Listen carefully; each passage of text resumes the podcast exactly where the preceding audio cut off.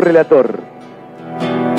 Estamos próximos al nuevo recuerdo del 2 de abril y las nostalgias nos llevan a los que fueron esos días de aquella semana cuando iba terminando el mes de marzo y ya la preparación en vistas del gobierno militar tenía perfilado lo que era la invasión a las islas.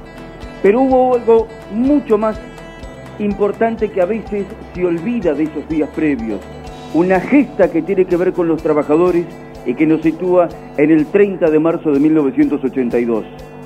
En aquel momento los 25 gremios que se nucleaban en la llamada CGT Brasil, recuerden que la Central de los Trabajadores estaba escindida entre la CGT Brasil, que era la más combativa, encabezada por Saúl Ubaldini, el dirigente cervecero, y después estaba la CGT Azopardo, la que tenía a los dialoguistas o a los que eran cómplices tal vez de las decisiones del gobierno militar, en donde estaban Baldacini, Triaca, Zanola, entre los principales dirigentes y Cavalieri.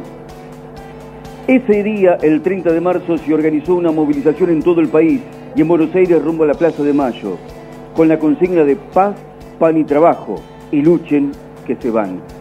La represión fue violentísima, dejó una cantidad de aproximadamente 4.000 detenidos en todo el país, 2.500 heridos, la muerte de José Benedicto Ortiz en Mendoza y el arresto, entre otros, de toda la cúpula del SGT, incluido el dirigente cervecero Saúl Baldini, pero también Adolfo Pérez Esquivel, el Premio Nobel de la Paz, y algunas líderes de la agrupación de Madre de Plaza de Mayo.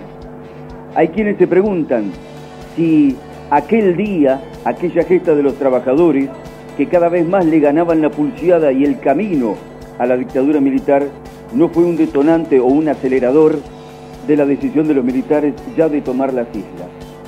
Llegarán los momentos y los días para recordar a los soldados, aquellos que dieron la vida y que merecen nuestro eterno reconocimiento y recuerdo, pero también valga en algún momento el recuerdo, la memoria, para un hecho tan significativo en la lucha por la recuperación de los derechos del pueblo y de la democracia, con estos dirigentes muchas veces vilipendiados, subestimados, tratados con muy poco respeto por pertenecer a sectores sociales o a una falta de formación académica que los ligue con lo que es la clase política más selecta.